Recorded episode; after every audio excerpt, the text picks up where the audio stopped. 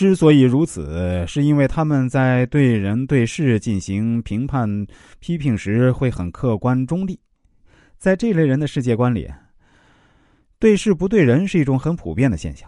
他们之所以会很客观的、中立的评价一个人或者一件事儿，就是因为他们根本不会考虑听到这个评价的人会有什么感受。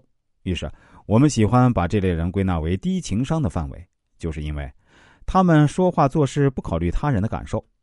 而事实上，当这种片面的情商成了评判一个人素质高低的标准之时，说明这个社会开始变得越来越虚伪。正所谓“忠言逆耳利于行”，很多人听到直率之人对自己的客观评价不好时，虽然表面上假装虚心接受，但内心却在嘀咕：“你以为你是谁？”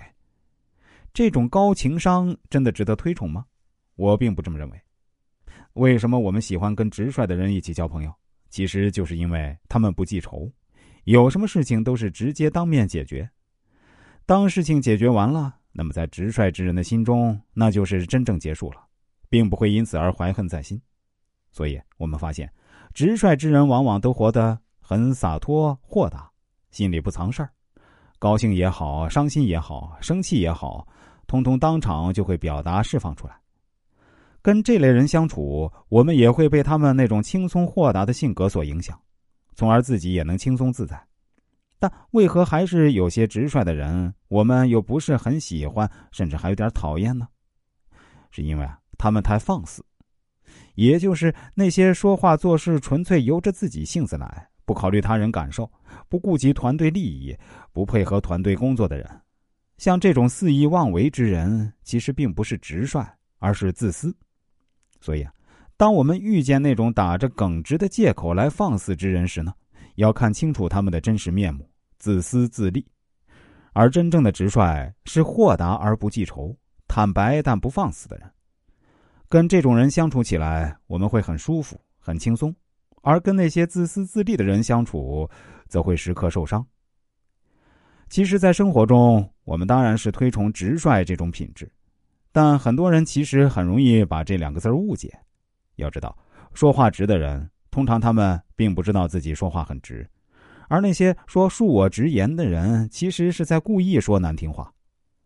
直率的人或许是在表达一些情绪、客观评价的说法等方面没有顾虑周全，而无意间伤害到他人。但只要你能明确指出来，那么他们不仅会立即向你表达歉意，还会将此事铭记于心。在下一次遇到类似情况时呢，就不会再犯。而那些假装直率、喜欢说恕我直言之类的人呢，则并不会对你表达歉意，因为他们认为我说之前就告诉你会很难听了，所以你觉得你就应该接受他们很难听的话。当然，更不会在下一次有所收敛了。这是一种立场意识的问题。真正直率的人，本质上其实是会考虑他人立场的。只要知道自己的某句话会对人有伤害，那么下次就不会再有。而自私之人呢，则会用恕我直言来把立场往自己的方向拉。这么一来，他们之后的话不管有多难听、有多伤人，都是你应该听的。